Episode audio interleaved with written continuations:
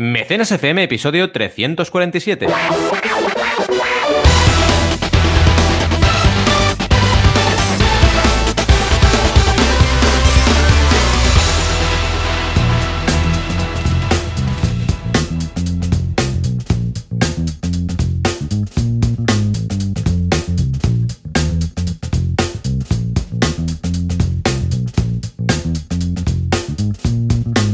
Bienvenidos y bienvenidas a Mecenas FM, el podcast donde hablamos de crowdfunding, financiación colectiva, micromecenazgo, aunque no sea muy micro, da igual.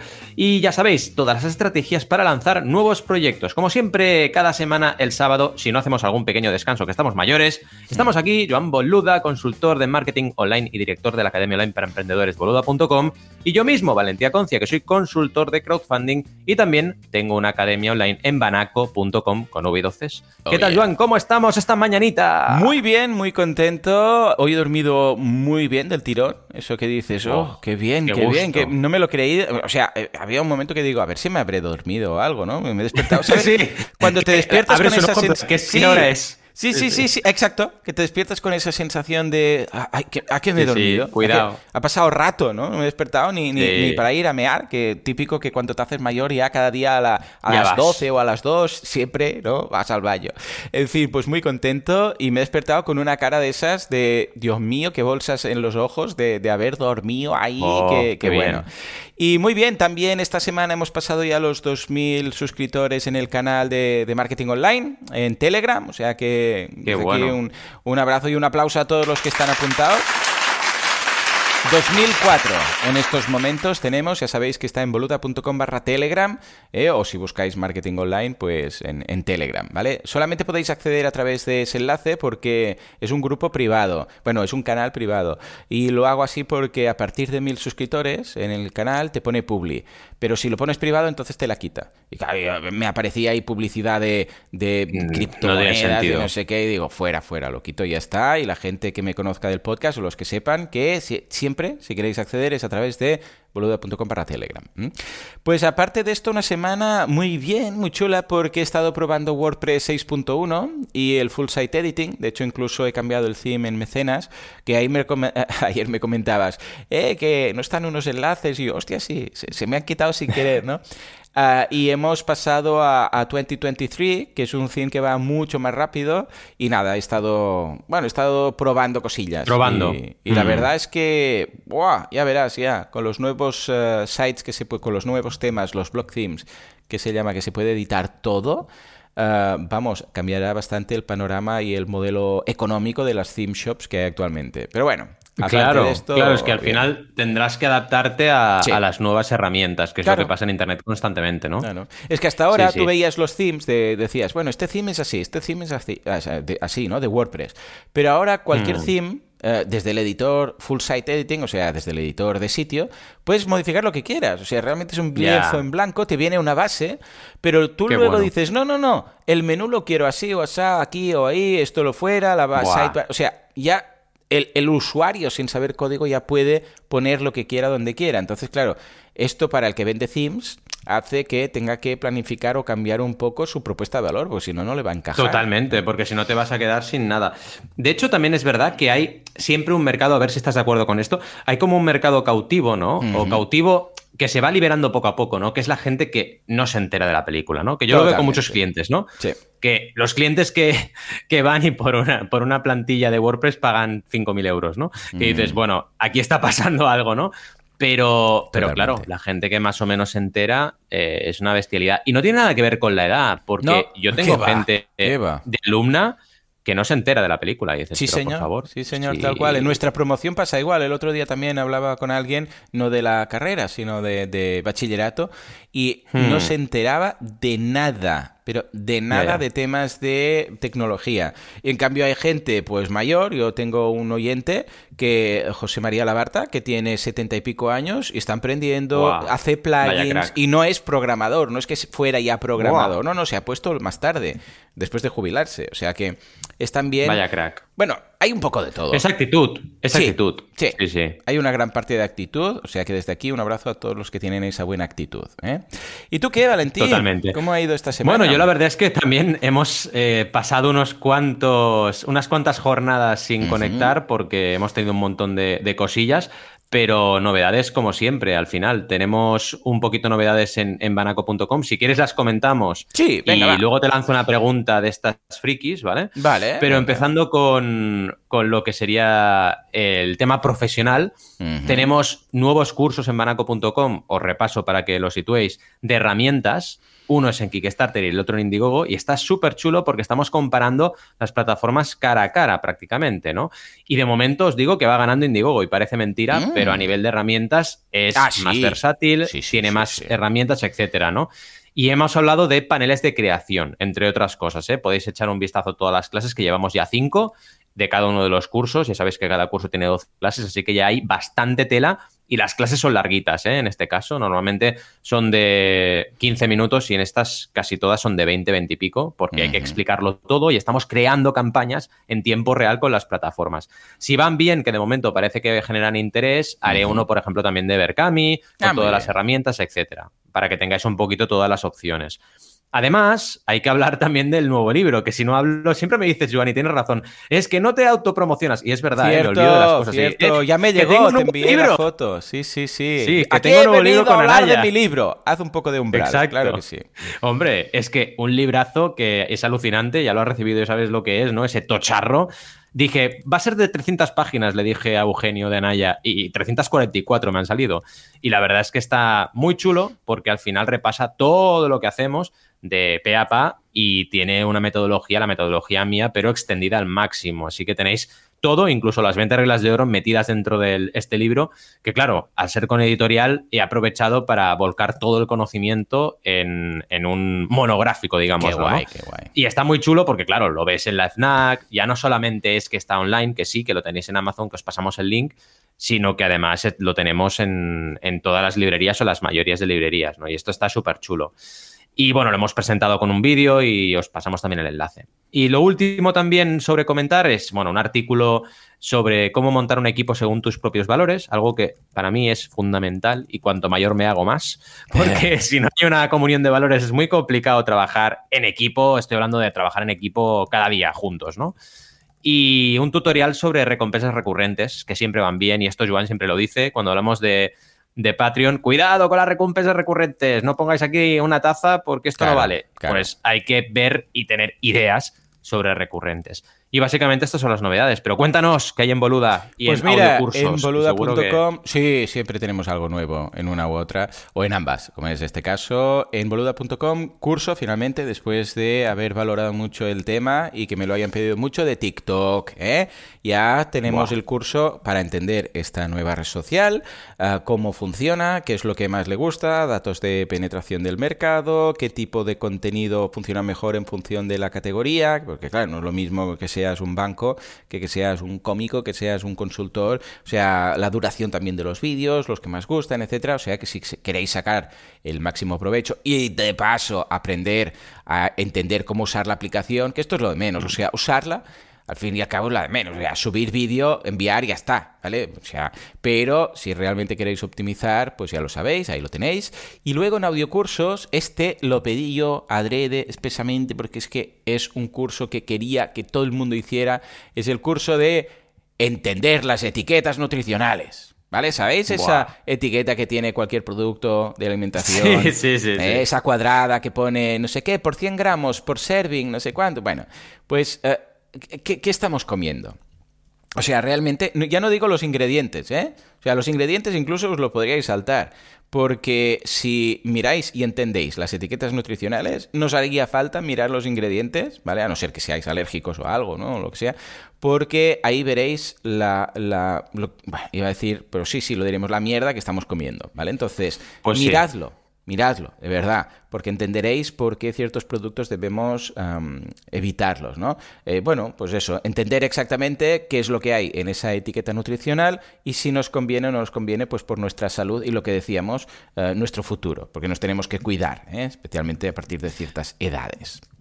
Esto, eh, supongo que me dirás que sí, pero bueno, eh, cuando te haces vegano, como que cobra una importancia Bueno, mayor, ves, ¿no? Yo desde que soy vegano me leo todas las etiquetas Todo. y antes no lo hacía. Mm, Cierto. Eh, Sí, además, sí. ahora hay trampas mortales para los veganos que es todo lo veggie, ¿no? Porque te ponen, es veggie. Entonces di- dices, veggie, ¿qué narices es, no? Entonces Claro. empiezas a mirar y dices, no, esto tiene huevo. Eh, Sí, ¿Sabes? Sí, veggie. Es un peligro sí, que no sí, veas. Sí, veggie es, bueno, ¿vegano o vegetariano? Porque habéis puesto Exacto. veggie y os ¿Qué es habéis quedado tan tranquilos. Sí, sí, sí.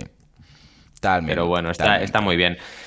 Y bueno, antes de seguir, que tenemos cositas también que comentar sobre la actualidad, te lanzo un poco el tema frikico, ¿vale? Venga, va. Que es, ¿has visto el tráiler teaser de Zelda Breath of the Wild 2 o no? Hombre, The Tears of the Kingdom. ¿Me Sí, estás diciendo? ya lo has Por visto, ¿no? Ya lo tienes aquí sobra... sobra... Es que, claro, no hemos comentado este tema. Claro, ah, mecenas claro, es verdad. Bueno, habíamos Claro, comentado cuando habían hecho como unos pequeños teasers. O sea, que Sí. habían dicho, bueno, aquí una imagen, unos fotogramas y tal. Pero ahora ya tenemos fecha. Claro, es que no lo habíamos Claro. comentado. Tenemos Es fecha, el día muy 12 de mayo de 2023, que no lo habíamos comentado. Es verdad. Sí, 12 sí. del 5 del 2023, que cuando salió la fecha estaba ahí. Esta fecha está en americano o en europeo. Porque claro, ponía Exacto. 12-5 ¿Dónde, es dónde? 12 del 5, 5 del 12. ¿Sabes? Pero claro, dijeron primavera, con lo que, bueno, supongo que es el 12 del 5, ¿no? Mis hijos están también con un hype que no veas. Y es Tears of the Kingdom, que pinta muy alegre el título. Muy, alegre, ¿eh? Sí, sí, un juego muy alegre, todo, todo el mundo Sí, sí. reirá. Ja, ja, las ja, ja. las, Sí, las sí. lágrimas del, del, ah, del reino, no del reino, sí, las lágrimas del reino. ¿eh? Bueno, Tears que Yo me miré un vídeo top, que top. no te pasaré, porque es un vídeo. No te diré que es un spoiler, porque, porque no puede haber spoilers, porque no hay información. Claro, pero es una poco. teoría que para mí la ha clavado. O sea, para mí es una teoría que ha hecho, pero que ha hecho un spoiler sin Bueno, querer. pero porque te digo que algo, Yo creo para que mí, eso. hoy ¿eh? en día hay muchas teorías de fans que son mejores que lo Sí, que también. hacen los creadores. Porque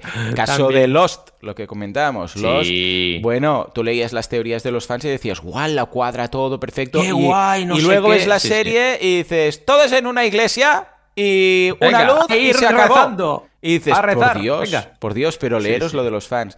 Pues sí, hay muchas, yo he leído bastantes y que encajan bastante bien y tal. Lo que pasa es que como Zelda, a la que empieza, esto es como todo, como Marvel, como todo, a la que empiezas a indagar y más sabes, claro, de repente te das cuenta que hay varios celdas, hay, bueno, ah, varias celdas, varios links, varios universos, Claro. entonces es como, bueno, claro, ya, ya, depende, claro, hay un punto que dices, depende, ¿qué, qué te quieres creer? Porque no hay una fuente como más oficial que diga si esto es lo No. correcto, esto no. Entonces, claro, la gente dice, no, pero esto es un, un- un universo paralelo, aquí se bifurcó y hay dos timelines, aquí, porque claro, bueno, hay ahora- un timeline oficial Sí. en un libro que se llama Irule Historia. Sí, correcto. Eh, que es un timeline oficial. A partir de ahí, a ver, que lo han montado después de hacer los juegos, Claro, es obvio. O sea, no fue, tengo un master plan, vamos a hacer los juegos. No, Eh, pero, pero cuadra. Y además hay un momento en el cual se bifurca la línea temporal y tiene sentido. No sé, encuentro que tiene bastante, bastante lógica, ¿no? Y yo lo que había Mm. escuchado, que no es que sea un spoiler de la historia en sí, pero que este era como el último de la saga. Mm. Digamos, el Tears of the Kingdom sería el último de la saga eh, dentro del timeline. Y está bien, porque nos han presentado ya el primero, teóricamente, que es el Skyward Sword, y ahora nos presentarían el último. Y bueno, claro, y luego todo lo que puede haber en medio. Está, está guay, está interesante. Ya veremos qué ocurre, Chulo, ¿no? Pero, chulo, sí, sí. pero puede estar bien. Lo y que esto pasa que es comentabas que- del. Sí. No, no, dime, dime. No, esto que comentabas de que son ciclos, ¿no? Eh, cada Sí. juego representa que es como una reencarnación de los personajes. Está muy bien porque el Tears of the Kingdom, el logo, es una serpiente que se come la propia cola, ¿no? O dos serpientes enfrentadas, me parece, ¿no? correcto, Que es dos. como el alfa y el omega, el inicio y el final, ¿no? Hmm. Y está, está guay, está guay. Sí, sí, no, No sé, ya te veremos digo, con lo que nos pasa es que yo, a mí me va a costar mucho volver a, a otro tipo de celda. O sea, Ya, igual ya, anda, por es que no edad. volveremos atrás, ¿eh? No volveremos atrás. No, ¿eh? porque incluso yo cuando yo disfruté mucho en su momento el Zelda vista de pájaro, este típico, ¿no? Que ibas, eh, Mm. lo veías desde arriba con el gorrito, no sé qué y tal, ¿no? Pero, pero ah, cuando hicieron el Link's Awakening, la- el remasterizado para Switch, que es una pasada de juego, muy bonito como lo han hecho y tal, pues como que sí, pero no. ¿Sabes? O sea, sí, porque es el típico juego visto desde arriba, calabozos, o sea, todo lo típico, ¿no? Sí. Pero ah, Breath of the Wild, ya quería Breath of the Wild, ¿sabes? Entonces, Bueno, es claro, que- cualquier cosa que implique que ya no sea este mismo estilo, ¿vale? Porque en esta mm. saga, ¿cuál sería? Empezaron con Skyward, luego, ¿cuál entraría antes de Breath of the Wild y Tears of the Kingdom? Bueno, el anterior al Breath of the Wild es el Skyward. Es el o sea, serían solo tres. El de la Wii. O sea, no hay ninguno que me salte. Y de hecho, Skyward Sword no es, no es mundo abierto. No, no, no. O sea, a ver, es, 3D, bueno, es, digamos que el inicio de, bueno, el inicio del Zelda 3D es Ocarina of Time, ¿no? Sí. Pero claro, la diferencia entre Ocarina of Time y Breath of the Wild es que Breath of the Wild es mundo abierto, que tú ves una montaña y la escalas. Sí, pero es que mm. son universos paralelos, pero con muchas coincidencias. O sea, eh, si no es este malo es el otro, y si no es eh, Ganon es Gandalf, y si no es este es el otro, es Gandalf, que es el hijo de Karnenforth y de Gandalf, ¿no? Mola el nombre, ah, ¿eh? Sí, sí. Bueno, hay varias versiones de, de Gandalf, ay, digo, de Gandalf, de Ganon y tal, ¿no? Eh, y, de, y de Link, y algunos dicen, no, no es el mismo Link, es otro. Bueno, cada uno que lo interprete como le dé la gana, ¿no? Pero si no es con este tipo de motor de, bus de, de mundo... Si no es mundo abierto... ¡ah! ¿Sabes? Yo es que creo que ya no es solo el Zelda, es que todos los juegos tienden a ser mundo abierto. Ojo, los RPG, los que son role playing game, todos tienden a ser mundo abierto porque es que es lo que la está petando. Y todo lo que no es así, bueno, o te vas a un tema retro, que también me mola a mí, ¿eh? Ah, sí, sí, sí. Cada tanto ver una cosa retro en plan así pixel. Bueno, vale, guay. pero ya es un rollo distinto, ¿no? Pero si quiero jugar un juego nuevo, eh, con motor nuevo, quiero un mundo abierto. Algo muy distinto. Mira, el otro día jugué a uno que se llama Inside, que está para Switch, y ahora está súper barato. Mira, te lo recomiendo. Ah, ahora pues está a un euro o a dos euros, o ah, sea, porque tiene el 80% de descuento, normalmente está a 20 y pico, y se llama Inside, ¿vale? Tal cual. Pues mira, y apuntado es un juego... Eh, no para Carminas, ¿vale? Porque hay algún momento así un poco Akira, ¿sabes? La, peli. Ah, pero que es como de misterio, muy bonito, muy recomendable jugar ahí, apágate las luces. No es de miedo, pero hay un poco de intriga. Muy facilito, ¿eh? Y es hmm. relativamente corto, corto. Pero, ¿sabes qué es lo que me gustó? Me recordó un montón el estilo de la jugabilidad hmm. a Prince of Persia. ¿Sabes? ¡Oh, qué mítico Prince of Persia! Grande, oh. grande, grande. Grandioso. Grandioso. Ah, bueno, es un juego que dices, vale, sí, me apetece esto. Ahora sí, es algo distinto. No es un juego que vaya a rejugar muchas veces, no es un juego estilo, eh, estilo Zelda y tal, pero sí que dices, va, esto sí, esto es como un pequeño juego de autores indie, ¿eh? no es de una gran empresa que lo haya hecho, pero la verdad es que muy, muy cuidado, con mucho cariño, ¿no? Entonces, es que yo me acuerdo del Prince of Persia, el scroll lateral que tenía, que tú ibas corriendo y como que frenabas un poquito, pero no frenabas de golpe, ¿no? Eso ya fue una novedad, porque era en plan, no, no, no, frena antes, porque si no frenas antes te vas a caer, porque tiene ese reprise de, a ver, ahora voy a frenar, ¿no? Y los movimientos, porque estábamos acostumbrados a que solo había dos, dos pics, o sea, dos fotogramas. uno con la mano de delante y, uno con la mano detrás, ¿no? Y aquí no. Veías como hacía todo el movimiento del brazo y cuando parabas, eh, lo que dices tú, la inercia esa de, oye, el cuerpo que se va un poco para adelante y para atrás, ¿no? Estaba curradísimo. Una pasada. Pues este te lo recomiendo un montón. Ahora os pasaré el Oye, pues apuntado queda. Venga, va. Jugones Viejunos, el podcast que nunca haremos, pero que está metido en Mecenas FM. Es un meta podcast metido aquí. Está, está, oculto, está oculto. Venga, va, nos vamos a las noticias. Sí. Si no, empezamos. Vamos.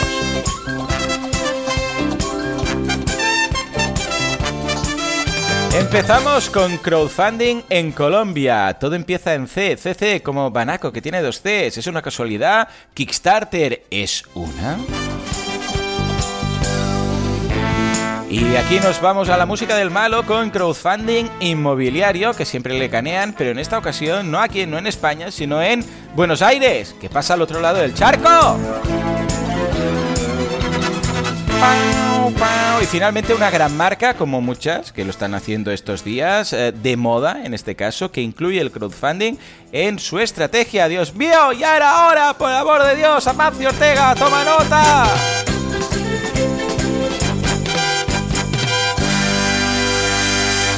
Bueno, bueno, bueno, vaya titulares nos traes. Empecemos con Colombia, va. Sí, la verdad es que Colombia está a tope, porque ya no es la primera noticia que traemos con ellos, y comentan opciones de eh, crowdfunding para colombianos. Es que, claro, el tema que tienen en, Colombia es que es como cuando empezamos aquí en 2011. Sí, señor. Que es que no habían alternativas. en 2011 aquí estaba Berkami, Lánzanos en nosotros, que era Project y Goteo. Había cuatro opciones, que ya es mucho, ¿vale? Hmm. Pero Kickstarter no estaba, Indiegogo no estaba, etcétera, ¿no? Y aún así, el desarrollo del crowdfunding nacional fue bastante rápido, pero en, los, en la mayoría de países de Latinoamérica no ocurre eso. No solamente no tienen Kickstarter Indiegogo, sino que además hay poco desarrollo de plataformas, pero empieza a pasar. Empieza a mm, pasar mm. y hay, por ejemplo, en el área inmobiliaria, este artículo nos habla de Inverti, que es una compañía fintech que trabaja crowdfunding inmobiliario. Así que ya hay que estar atentos, y también desde España, evidentemente, eh, a todo lo que se está moviendo en Latinoamérica por crowdfunding, porque hay oportunidades no solo de eh, crear proyectos, sino también de invertir, y es un público que se empieza a acostumbrar al crowdfunding. Esto nos va a ayudar a todos, porque al final compartimos la misma lengua. Y cuando lancemos campañas, oye, ya tenemos ahí un público objetivo que empieza a enterarse de la película. Lamentablemente, y lo vamos a dejar también en los enlaces, plataformas, como decíamos, como Kickstarter, no se permite. Y os dejamos el enlace con todos los países elegibles. Lo decimos sobre todo, aquí la mayoría nos escucharéis desde España y Latinoamérica, pero si alguien está, yo qué sé, en Australia, en Bélgica, en, pues que sepa si puede usar eh, Kickstarter o no. Y también hay una cosa importante, que es que no actualizan demasiado esta lista. Es decir, la lista está estable desde hace unos cinco años mm. y no hay nuevos países. Y esto básicamente es porque, bueno, tienen un control sobre los países con los que operan y de momento son bastante prudentes. Ha cambiado de CEO Kickstarter hace poco, ¿vale? Así que puede ser que haya novedades al respecto de este tema y otros. Y ya os traeremos la noticia al respecto. Se llama Everett Taylor, el nuevo CEO. Y no sé si suena una plataforma llamada Archie, que suena bastante, pues es el fundador de Archie y ahora es CEO de Kickstarter. Muy bien. Así que bueno, es un tío súper artistazo, eh, que bueno, mola, mola bastante el rollo que lleva, pero a ver qué hace a nivel eh, dirección de, la plataforma, pero ya lo hablaremos. La siguiente noticia, como bien apuntabas, habla de crowdfunding inmobiliario, de nuevo, sin salirnos de Latinoamérica, en Buenos Aires. Vale. Y nos habla Infobae de, bueno, ya un primer edificio en Buenos Aires, que no hay que olvidar que Buenos Aires es una grandísima ciudad que, bueno, se lanzó por crowdfunding de inversión. Así que tenemos ya un primer caso y comenzó con una financiación de 25 mil dólares y 10.000 dólares por inversor, ¿vale? Así que acabó con pequeñas inversiones. Empezó con una gorda, que esto es un poco el lead investment, ¿no? Empezó con uno gordo y luego fueron invirtiéndose pequeñitos. Y esto al final es una forma buena de, trabajar el crowdfunding, tener un lead investment. Así que demuestra a esta gente que está haciendo los deberes. De hecho, a mí hace, te diría, un año y medio, dos, me contactaron del gobierno argentino para hablar de crowdfunding. Así que sí, están puestos, están puestos, están poniendo...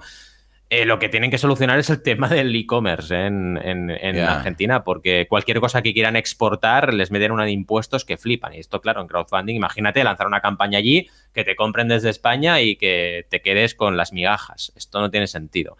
Pero bueno, ¿qué vamos a decir nosotros desde España con la cuota de autónomos que nos están metiendo? O sea, sí, vamos, aquí la verdad es que no predicamos demasiado con el ejemplo. Si con esta cuota de autónomos nos van a destrozar a todos. Así que, en fin, en todas las partes tenemos problemillas. y el último tema, la última noticia que tenemos es una gran marca, y hablaremos de ello bastante últimamente porque hay cada vez más, pero esta nueva marca de moda que hace crowdfunding, que se llama Reliquiae. Y este crowdfunding, eh, bueno, es una producción, dice la noticia, bajo demanda, pero yo añadiría más. Esto es más que eso. Es decir, decimos muchas veces, el crowdfunding es venta anticipada. El crowdfunding es producción bajo demanda. Está bien, pero es una parte. Es decir, es una manera de definirlo rápido, ¿ok? Pero no lo es todo, porque aquí puede entrar el tema de la coproducción, el tema de crear un proyecto que la gente quiere, el tema de que la gente vote qué proyecto sale, el tema que la gente vote los materiales, y todo eso es un engagement y una forma de interactuar con tu público que va mucho más allá de producción bajo demanda. Claro. Producción bajo demanda es simplemente compras lo que yo digo que vas a comprar. Pero esto es distinto. El crowdfunding están decidiendo si tú lo produces o no. Y este matiz es muy importante, ¿no? Pero vaya, esta compañía asturiana ya está metido en el mundo del crowdfunding y esto es interesantísimo, de verdad. Yo cada vez que veo una noticia de estos digo, bien, por fin, que poquito a poquito vaya pasando y no solo ocurra con grandes empresas multinacionales que, vale, lo hacen y son ejemplo, pero que la gente vea que también cualquier empresa lo puede hacer. Y está bien, porque el sector de la moda es que fijaos que va perfecto para el crowdfunding. Es que cada colección nueva o una parte de la colección o una colección limitada la puedo hacer por crowdfunding y de esta forma reduzco riesgos, hago que la gente participe, experimento nuevas, mm, nuevos materiales o nuevas tendencias y me dejo llevar un poco por lo que la gente está pidiendo. En fin, ¿qué te parecen estas super noticias? Bien, muy ¿no? bien, claro que sí, muy buenas noticias, todas ellas, o sea que una semana más vemos que el crowdfunding se abre paso. ¡Es imparable! Sí. Es imparable, Valentín. Oye, antes de pasar al tema del día, que A lo ver. presentarás súper bien, hay que decir la frase de Gandalf que es ¡Apuntaos a Crowdays, Ah, insensatos! pensaba que sería You shall not pass. Sería You Exacto, shall go. no, you shall no. pass. Venid shall aquí. pass. Es, Claro que sí, claro que Apuntaos sí. a Crowdays insensatos. ¿Por qué? Porque hay novedades. Chan, ¿De acuerdo? chan. Hay novedades. Será... Sí, venga, vamos aquí con el chan, chan, chan. A ver, ¿qué novedades tenemos de Crowd Yo creo que os gustarán. Sí. Yo creo que os gustarán porque es un poco. Es versión comodón, es Crowdays comodón. Porque será online el 11 del 11, que es una fecha muy bonita. 11, el 11, 11 de noviembre. Sí, señor. Sí, casi, prácticamente nos faltaba un 11. Sí, si sí. pudiéramos volver atrás al 2011, lo haríamos. Pero es 11-11-2022 y tendréis la versión online del evento, atención, completamente gratuita. Así que ya estáis corriendo, insensatos, os dejamos el enlace o en crowdays.com para apuntaos, ¿vale? Porque ya que estamos aquí todos los sábados en el Telegram y también escuchándonos en diferido, porque nos escucháis en todo momento, pues oye, apuntaos, nos vemos allí y además ya sabéis que hablamos de crowdfunding y blockchain y hay siete ponencias súper interesantes sobre el tema que os van a subir el nivel de conocimiento sobre esto. Y además es un tema muy delicado porque ya sabéis que hay bastante vendehumismo, hay gente que a lo mejor es tremendista sobre algunos aspectos y vamos a traer, como siempre hacemos, Joan y yo, pues gente real, genuina, auténtica, nos lo hemos mirado un montón pues, del derecho del revés y gente que está emprendiendo realmente con NFTs, con blockchain y está trabajando proyectos y como nosotros podemos ser y nosotras, ¿no? O sea, gente completamente emprendedora con ganas de entrar en un nuevo, en un nuevo mundo. Y nos van a explicar todo de primera mano. Y además, evidentemente, buscaremos siempre el enlace entre blockchain y, y crowdfunding, que es de lo que siempre va a Crowdace. Os esperamos, con ganas de veros a todos, apuntaos porque así vamos viendo un poco toda la gente que hay dentro del evento y podemos mm, cuantificar un poco cómo lo montamos a nivel logístico. En fin, buenas noticias, ¿no, Joan? Ay, Aquí, sí, claro que sí. Crowdace. Me hará mucha ilusión esta versión online para que todo el mundo pueda asistir desde sus casitas y ver todas las eh, conferencias y todas las charlas que le interesen, porque estoy seguro que vamos a... vamos Teóricamente tiene todos los números para ser el Crowdays con más, eh, con más em, invitados. Bueno, no con más invitados, con más asistentes de todos los que hemos hecho. Sí, sí, porque ahora, claro, online, imaginaos, es que cualquier persona de las que nos escuchéis y nos seguís podéis apuntaros. Sí. Además, es muy cómodo. Y está bien que estéis porque, oye, preguntad, eh, no os quedéis sin ninguna duda. eh, está muy bien que el formato online lo que nos aporta es la interacción. Y siempre estaremos uno de los dos, pues atentos al chat. Y esto va a ser súper potente de todo lo que podemos sacar el juego a los ponentes, que es de lo que se trata. Vamos Os a probar. Dejo por y si nos aquí sale el bien, canal de YouTube, eh, que lo haremos en el canal de Mm. Valentí. Os dejo el enlace por aquí por Telegram para que lo sigáis y le pongáis ya lo de la campanita, ¿eh? Seguir campanita porque lo haremos ahí, ¿eh? O sea que así ya estáis al tanto, no se os pase, no se os pase. Qué ganas, qué ganas le tengo. En fin, Sí. bueno, Val- Valentí, ahora Tema. sí. Vamos a ver el crecimiento, porque esto, a medida que leía la escaleta, me he dado cuenta que también ocurre exactamente lo mismo, pero en los negocios online, no solamente en el crowdfunding. Claro. O sea que yo también iré apuntando ahí ciertos paralelismos. Bien, bien, bien, bien, bien. Pues sí, hablamos de límites para el crecimiento de un proyecto y buscaremos también el paralelismo con el marketing online. Eh, los límites al final son importantes en la vida, ¿vale? Porque te permiten también saber dónde estás, te permiten mejorar, etcétera, pero cuando son abusivos nos pueden matar directamente un proyecto. El primer bloque, porque ya sabéis que trabajaremos tres bloques, es el tema de la perfección. ¿Por qué? Porque nos pasa mucho y nos, me pasa un montón con los clientes que hay, tanta hay tanto perfeccionismo que en el fondo a veces oculta una, Mm. un miedo, un temor a, a que te digan que no está bien hecho lo que haces, etcétera, que no te impide, por ejemplo, comunicar, algo que es fundamental en el crowdfunding, que, no te, que te impide incluso eh, crear cualquier cosa. Y a ver, el perfeccionismo controlado está bien. De hecho, eh, ser perfeccionista, leerse los mails antes de enviarlos, que esto ocurre Sí, un montón. Sí, sí. Sí, que a mí me han llamado de Típico- todo. Me han llamado típico- Vicentín, típico attach, Valenciano. que no, Sí, que no sí. mandas el attach. o- Sí, sí, sí. Exacto. Totalmente. Es que dices, a ver, a mí me pasa un montón con mi nombre que yo no sé por qué la gente está empeñada en cambiarme el nombre, ¿no? Sí, y me han sí, llamado sí, sí. Víctor, Vicentín, Valenciago, o sea, unas cosas muy raras que si te lo vuelves a leer dices, no, si le estoy enviando un mail a Valentía Concia, no es Vicentina Concia, ¿no? Pero bueno, en fin, que es importante un poco de perfeccionismo, pero no pasarnos. Si nos bloquea es que hay un problema. Porque al final el concepto que ya nos explicaron en la carrera hace añares, la parálisis por análisis es un error. Es decir, quedarte paralizado y no moverte es algo que te mata el, el emprendimiento directamente, ¿no? Y también algo que puede ocurrir es quedarte a medias. Es decir, por el hecho del perfeccionismo, no comunicar tanto como deberías, que eso también es un problema, porque no es que comunicando mucho tengas el éxito asegurado, pero sí que es verdad que hay que mantener una regularidad y hay que tener una serie de plan de contenidos y respetarlo, porque si te quedas ahí bloqueado y comunicas em, tres veces al mes, seguramente tampoco notes resultados. Y esto te va en contra de tu proyecto y de todo el tiempo el tiempo limitado que tenemos todos también, ¿no? Que al final, si te pasas de ese límite, puede ser que tengas que cerrar el proyecto. ¿Qué más? Em, mejor hecho que perfecto. Es un mantra que deberíamos seguir a todos los que emprendemos, que realmente hay que lanzar, aunque ya sabes que no es perfecto, tienes que lanzar tu proyecto, lanzar tu comunicación, lanzar tu vídeo, lanzar tu episodio de podcast, etcétera. Y una opción que va muy bien es marcaros el tiempo de cada tarea. Es decir, hmm. decir, bueno, yo tengo un time blocking, yo lo hago un montón. Tengo un time blocking para hacer mi video blog hoy de tres horas, porque viene acompañado de un artículo bastante extenso. Vale, pues tengo tres horas, no tengo cuatro. Entonces me pongo y lo hago, porque luego tengo otras cosas que hacer. Y ya está. Y te pones un poquito ese límite para no quedarte bloqueado y dando vueltas sobre los mismos temas. ¿Qué más? Em, también, bueno, el tema de la cultura del perfeccionismo relativo para mí es la que deberíamos abrazar. Es decir, perfeccionista sí, pero hasta cierto punto, ¿vale? Claves. Para que veáis un poco claves reales de proyectos que nos unen, ¿no? Bueno, Project eh, no fue perfecta, pero facturó la plataforma que lanzamos, eh, que fue un poco el, inicio de nuestra reconexión con Joan, ¿no? Después de la carrera. qué ilusión. Total. Mecenas FM no es perfecto, pero llevamos 347 episodios, ¿vale? o sea que ya está ahí, es un legado, es eh, una serie de episodios, ya está hecho. Y esto es lo importante, ¿no? Y también, por ejemplo, evidentemente, boluda.com con la cantidad de cursos que tiene, o banaco.com, que llevamos 760 clases ya. Eh, y lo importante es eso, es que avances y tu proyecto esté ahí. A partir de ahí vas a ir mejorando con el camino. Segundo bloque, inmediatez. Bueno, no, primero, comentamos cosas de mm, perfección, si tienes, Juan, de, cosillas, sí. Sí, sí, sí, sí. A ver, en el caso de los negocios online es exactamente lo mismo. La parálisis por análisis es una de esas primeras cosas que empiezas a ver desde, desde el primer momento. ¿Cuánta gente con la que he trabajado lleva igual un año, dos años, tres años preparando su proyecto, preparando el lanzamiento, invirtiendo tiempo, dinero y ah, aún no ha lanzado? ¿Por qué? Porque lo quieren todo y además a medida que rascas más, más puertas que se abren. Porque dices, bueno, ¿esto cómo lo hacemos? Bueno, entonces, ah, espera, tenemos que replantearnos. Eh, eh". y dices, no, producto mínimo viable.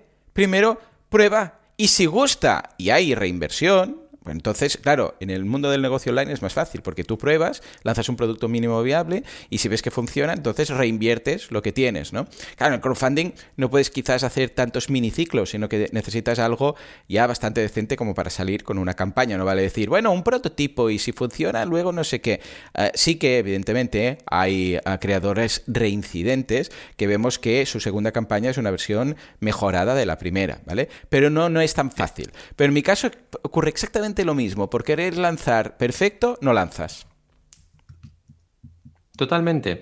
Y esto al final es algo que, mata cualquier proyecto, es lo que decíamos, y que te impide, te impide eh, poder, y ya no es la competencia, ya no es eh, que lances o no lances crowdfunding, es que tú mismo estás matando el proyecto. Y el mm. crowdfunding os puede servir para vencer esta resistencia, decir, bueno, es que tengo que lanzar una campaña, tengo que recaudar, tengo que empezar a vender, así que me pongo las pilas.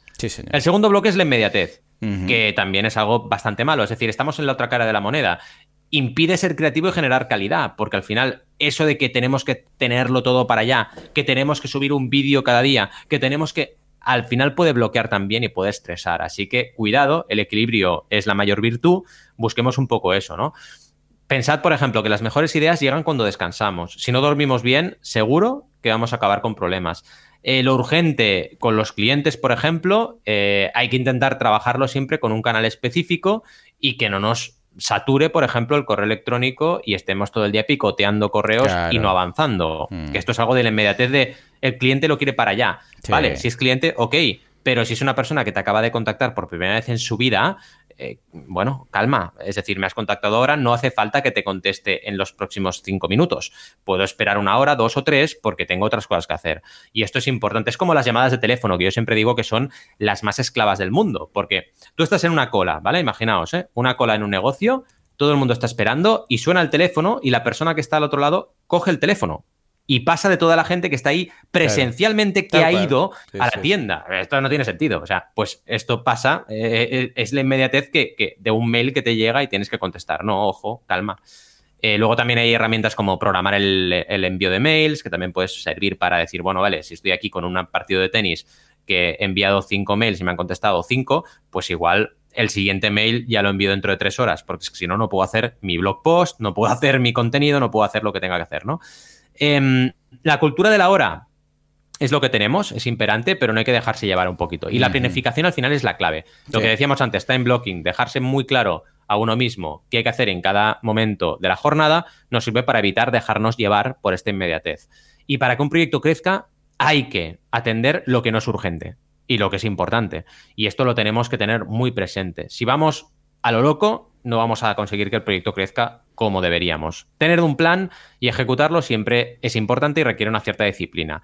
A nivel de claves, time blocking como herramienta, os dejamos un enlace para que lo sigáis eh, cultivando como nosotros y evitar dejarnos llevar por lo urgente y no importante, así como también atender lo urgente por un canal específico. Yo uso canales específicos para clientes que sé que si tienen un problema lo van a usar y no es el correo electrónico. Entonces, esto es importante ¿por qué? Porque imaginaos eso, ¿no? Que estás súper agobiado o sales de una charla y tienes 50 mails por contestar y tienes ese canal especial. Pues interesante, porque si no, el correo del cliente te va a quedar inmerso, sumergido entre 400 mails más. En cambio, si tienes otro canal, te van a contactar.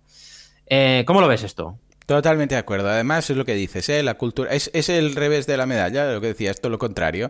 La cultura de lo inmediato. Eh, escucha, yo entiendo que gracias a, las herramientas que tenemos hoy en día, pues está muy bien, porque podemos, eh, vamos, acelerar muchísimo todos los procesos, pero con la calma, con la calma, porque es que si no, eh, yo siempre digo, en, en el DAFO debe haber dos tipos de tiempo, tanto sea en debilidades o en fortalezas, ¿no?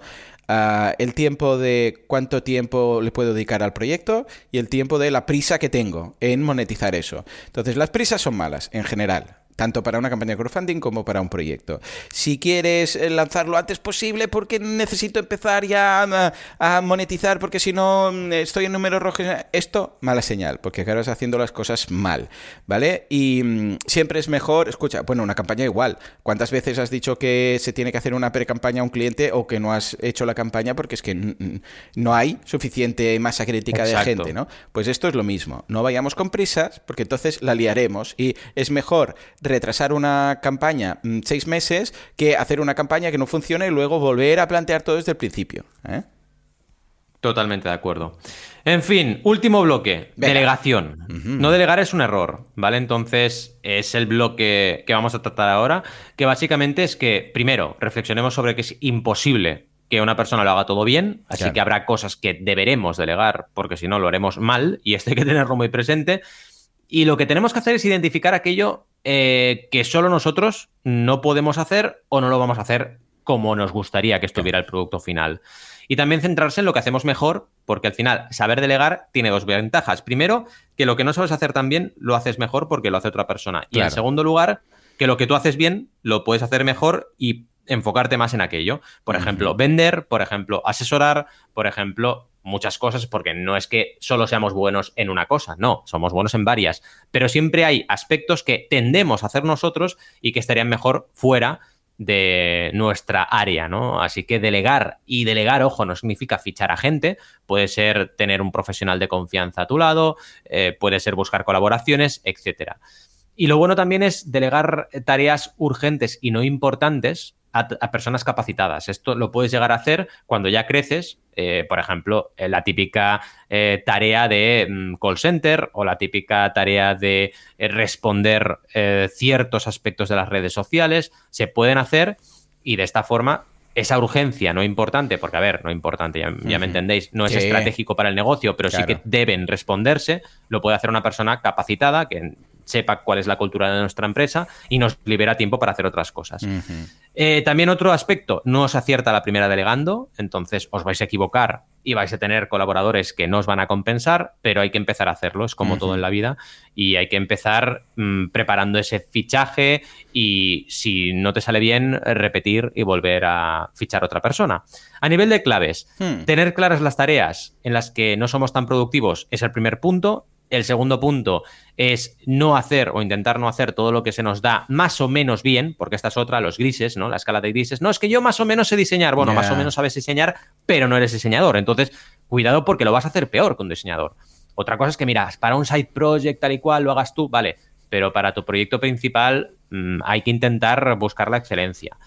Y centrarnos en las tareas, y esto para mí es la reflexión clave, donde más valor aportamos. Para mí lo más importante de delegar es poderte centrar en lo que realmente te aporta valor, aporta valor a tus clientes y hace que tu proyecto crezca. Porque si no, no vas a tener tiempo para hacer lo más importante y no urgente. ¿Cómo lo ves esto? Claro que sí, totalmente. La priorización de tareas es vital para cualquier eh, proyecto. O sea, para cualquier gestión de proyecto, lo primero que tenemos que hacer es establecer prioridades. Porque hay tantos frentes que atacar, hay tantos fuegos, esto es como una cocina, hay todo el fuego y tal, que mm, al final no hay ninguna estrategia. Es ahora esto, ahora lo otro, ahora no sé qué, vas saltando de uno en uno y dices, pero a ver Vamos a poner un poco de, prioridad aquí. A ver, ¿qué, primero, ¿cuántos somos? ¿Vale? ¿Qué puede hacer cada uno?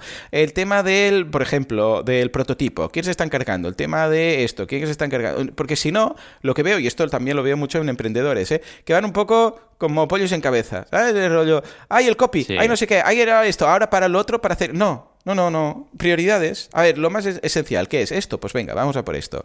A continuación, ¿qué haremos? Ah, pero ya sé que se tiene que hacer todo, pero no podemos hacer dos minutos de cada cosa. Tenemos que acabar una, mm. ir a por otra, ir a por otra, repartir tareas, o sea que totalmente el tema de jerarquizar todas las tareas que se tienen que hacer ya se harán, pero que sea de forma ordenada, porque si no, empiezas una cosa, la otra, bueno, el diseño, bueno, pues si no tenemos el copy, ¿qué vas a hacer de diseño? Si no sabes lo que te va a ocupar el... Pues esto es exactamente lo mismo. Esto me pasa un montón en las consultorías, que la gente, yo les voy dando tareas y llevamos la tercera o la cuarta sesión y todavía hay cosas pendientes de la primera. Y digo, a ver, parón. O sea, en la cuarta suelo decir parón, se acabó. Mm. O sea, acabemos todo lo que hay pendiente y luego seguimos. Hay gente que no, ¿eh? Hay gente que se te adelanta incluso, ¿no? Que acabas la reunión y al cabo de dos días ya lo tiene todo hecho. Pero lo normal no es eso. y es un problema, porque dices, oye, no vas a enviar a revisión a Kickstarter el proyecto un día antes de empezar el proyecto de la campaña de verde. O sea, no, no, tienes que ir por orden. Y esto es importante y es la importancia de una metodología lo que siempre hemos hablado. Total. En fin, hemos tenido un episodio súper interesante que repasamos ahora mismo. Sí, con eh, este monográfico de límites para el crecimiento de un proyecto, pero además hemos hablado de noticias como las opciones de crowdfunding en Colombia y todas las opciones que ofrece Kickstarter de países, el crowdfunding inmobiliario en Buenos Aires y una gran marca, española esta vez, que entra en el mundo del crowdfunding. Os recordamos que tenemos CrowdDays el 11 del 11 de 2022, así que esperamos que os apuntéis. Evento online completamente gratuito con mucho valor y hablando de blockchain y crowdfunding. Sí, señor. Y por si fuera poco, hemos repasado la actualidad de banaco.com y boluda.com y también hemos hablado del nuevo Zelda que está de camino. Ah, así sí, que, señor. Esto ha sido lo importante, el otro de relleno. Lo otro da igual. Lo importante es Zelda, totalmente. En fin, queridos y queridas crowdfunders, nos vemos como siempre cada sábado, si no hay alguna novedad que os informamos puntualmente. Y eh, esperamos que nada, cualquier duda, sugerencia, nos contactéis a través de mecenas.fm o de los canales habituales. Os esperamos el sábado que viene. Gracias. Adiós. Y nos vemos. Adiós.